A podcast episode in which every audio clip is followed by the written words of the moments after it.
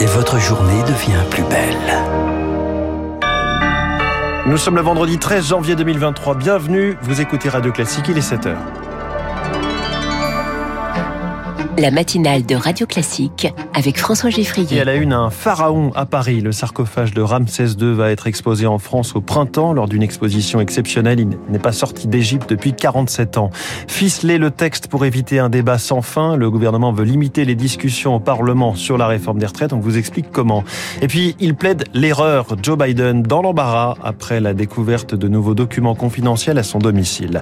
Après ce journal, la bataille contre la fraude fiscale recommence. Ce sera l'édito de François Vidal à 7h10. 7h15, les stars de l'écho, les patrons craignent-ils la paralysie du pays avec la contestation de la réforme des retraites? Je reçois Fabrice Le Sachet, porte-parole et vice-président du MEDEF. Radio Classique. Lucille Bréau, ce sera l'un des événements culturels de l'année. Le sarcophage de Ramsès II va être exposé à Paris. C'est un prêt exclusif, un geste d'amitié de l'Égypte vis-à-vis de la France. Ce cercueil sera le clou de l'exposition Ramsès et l'or des pharaons. Elle se tiendra d'avril à septembre à la Grande Halle de la Villette. Voir ce sarcophage, c'est une chance exceptionnelle dans une vie pour Bénédicte Loyer.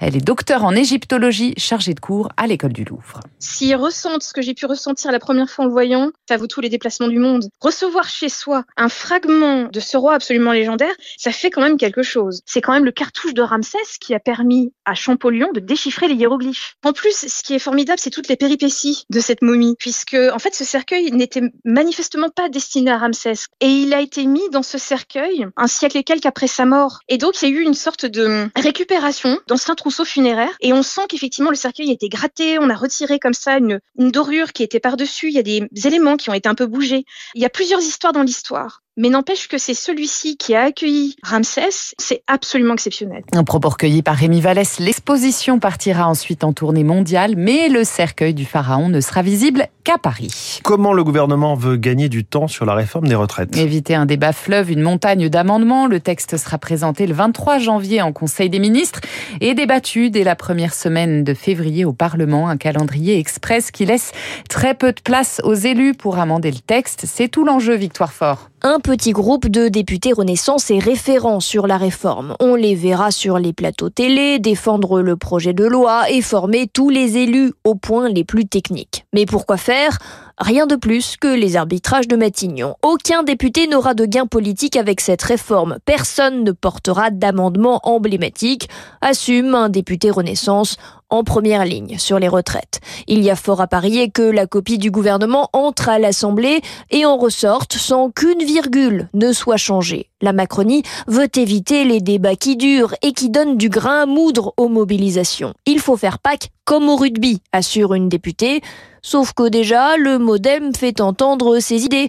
Comme les LR, ils aimeraient que le passage à 64 ans soit conditionné à une clause de revoyure en 2027. Il reste une semaine pour affiner la chorégraphie. Le décryptage de Victoire Fort au Parti Socialiste. On compte toujours ce matin. Olivier Faure est arrivé en tête du vote des militants devant Nicolas Maillère-Rossignol au premier tour du Congrès.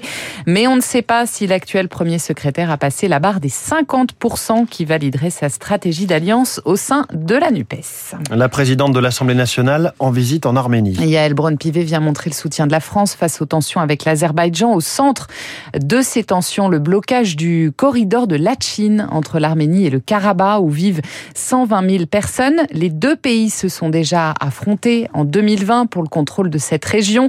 Pour Gaïd Minassian, journaliste et enseignant à Sciences Po, cette visite montre l'importance stratégique de la région pour la France. Il y a une tension réelle, effectivement, depuis la fermeture du corridor de la Chine, qui correspond à des motivations politiques très claires de la part de l'Azerbaïdjan. Je sais, j'ai gagné la guerre militairement, je veux une victoire politique que je n'obtiens pas, donc je fais le maximum pour chasser les populations, d'abord par l'intimidation, puis par des mesures aussi fortes que couper l'électricité, euh, fermer tous les accès. Mais comme il y a une guerre en Ukraine, comme il y a la Russie, comme il y a des intérêts entre l'Azerbaïdjan et l'Europe, donc on essaye de ménager les uns les autres, mais les premières victimes, ce sont les populations au Karabakh, 120 000 personnes, 30 000 enfants privés d'électricité en plein hiver. Il y a la survie d'un peuple qui est en jeu. Un propos recueilli par Julie Drouin. Les phénomènes climatiques dévastateurs se multiplient aux États-Unis. Une tornade a fait au moins six morts dans l'Alabama. Hier, l'état d'urgence a été décrété dans le comté concerné. L'embarras de Joe Biden après une nouvelle découverte de documents confidentiels. Elle a eu lieu dans sa maison de famille du Delaware. Le président américain plaide l'erreur. Un procureur spécial a tout de même été nommé pour enquêter. Une découverte embarrassante pour celui qui n'a cessé de vanter son éthique en comparaison d'un Donald Trump qui avait lui-même fait l'objet de perquisitions spectaculaires. Le président américain est bel et bien fragilisé pour le spécialiste des États-Unis, Jean-Éric Brana. Rappelons que beaucoup d'électeurs républicains pensent que les élections ont été truquées. Eh bien, vous avez une preuve supplémentaire que cet homme-là n'est peut-être pas euh, le type honnête qu'on a toujours vanté. En tout cas, c'est quand même un véritable problème qui est tombé sur la tête de Joe Biden, puisqu'on est sur un changement euh, de majorité au Congrès et ça leur tombe euh, tout cru dans les bras. On peut même se dire que l'enquête pourrait aboutir à une demande d'impeachment, sachant que ça n'ira nulle part, puisque le Sénat est tenu par les démocrates. Mais il s'agit surtout de faire énormément de bruit pour contrebalancer l'affaire qui touche Donald Trump. Et c'est bien ce que les républicains ont l'intention de faire pendant les deux ans qui viennent. Et puis c'était la fille unique du King, Elvis Presley. La chanteuse Lisa Marie Presley est décédée brutalement hier d'une crise cardiaque. Elle avait 54 ans. Merci Lucille Bréau. C'était votre journal de 7 heures sur Radio Classique. À tout à l'heure pour le journal de 8 heures.